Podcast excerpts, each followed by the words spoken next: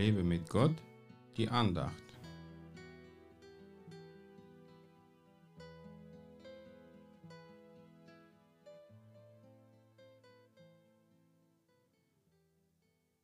Wenn nun der Satan den Satan austreibt, so ist er mit sich selbst uneins. Wie kann dann sein Reich bestehen? Matthäus 12, Vers 26. Neulich bekam ich eine Nachricht, dass die ukrainische Hexen sich versammelten, um Putin zu verfluchen, damit er sein Amt verliert. Den Auftrag bekamen sie von ihrer Regierung. Nun, bei allem Verständnis der aktuellen Lage, mit den Werkzeugen des Teufels kann man den Teufel kaum stoppen.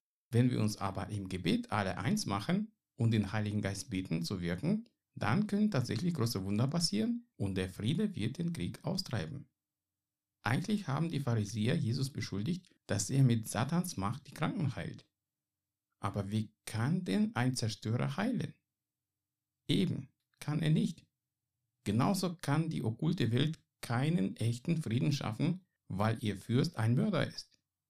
Mir wurde auch schon oft vorgeworfen, dass die Gaben des Geistes, die ich nutze, vom Teufel seien. Das kann aber nicht sein, weil ihre Nutzung das Heil Gottes bringen. Das ist eine Taktik des Feindes, um Kinder Gottes durcheinander zu bringen, indem er sie an den Gaben Gottes zweifeln lässt. Denn so werden sie immer weniger eingesetzt, um unseren Herrn zu verherrlichen.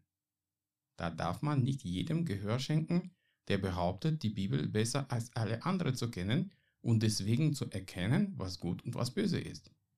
Nicht die Schrift allein, sondern der Geist Gottes, der uns das Wort Gottes offenbart, zeigt uns, was gut und was böse ist.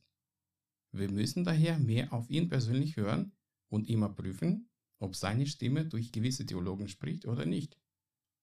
Also wenn deine Werke Heil stiften, können sie unmöglich teuflisch sein.